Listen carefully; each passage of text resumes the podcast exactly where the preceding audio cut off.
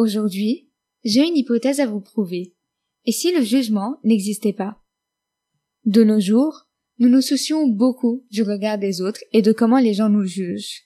Le jugement en soi n'est pas mauvais, tant qu'il ne consiste pas à faire ou dire du mal d'une personne ou de quelque chose. C'est important d'avoir un œil critique sur ce qui nous entoure de temps à autre. Mais il faut différencier les deux types de jugement. Le constructif, que l'on garde et dont on a besoin, et le négatif, duquel on va parler. Il faut savoir avant tout qu'est-ce que la limite qui sépare un bon jugement d'un jugement néfaste à la personne en face?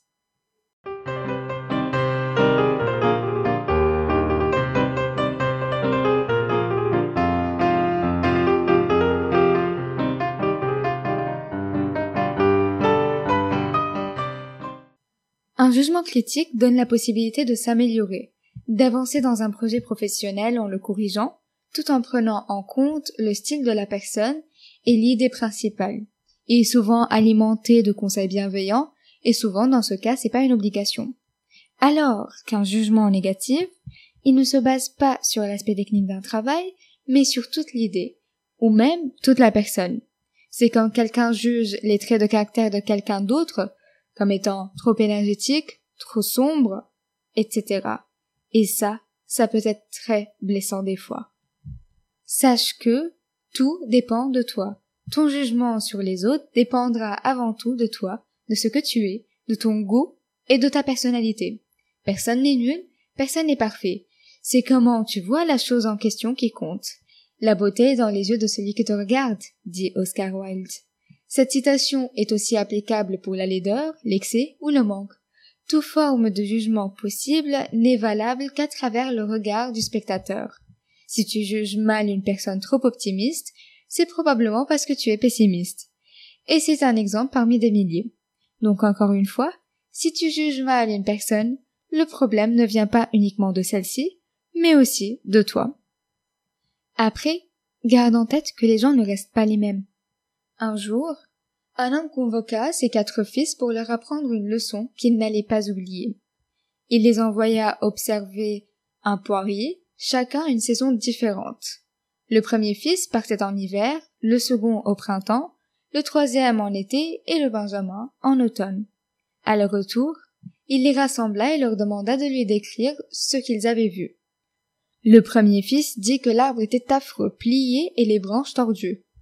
Le second le contredit, en disant non, il était couvert de pousses vertes et plein de promesses.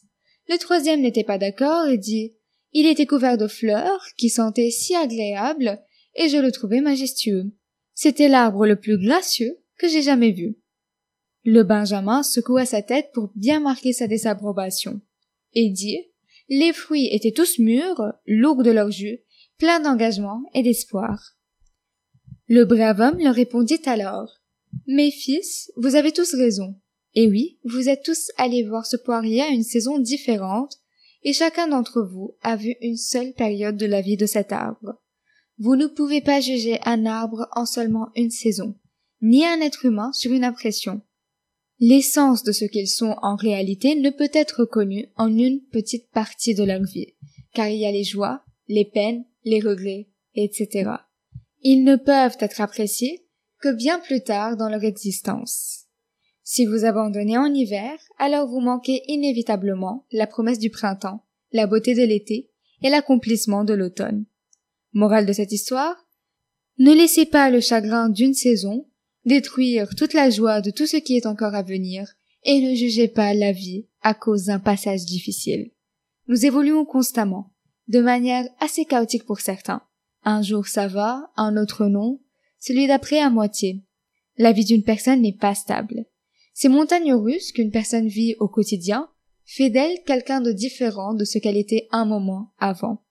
Tu ne peux donc pas t'arrêter et bloquer sur une journée ou une saison précise de la vie de l'être en face de toi. Tu ne peux donc pas te faire une idée correcte de lui en peu de temps. La vie est un apprentissage continu. Il faut donner la chance aux gens de profiter de chaque leçon sans jugement. Après, il y a aussi le fait qu'on n'a pas tous les mêmes intérêts.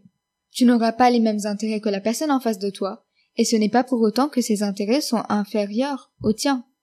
Ce n'est pas pourquoi tu peux te permettre de la juger.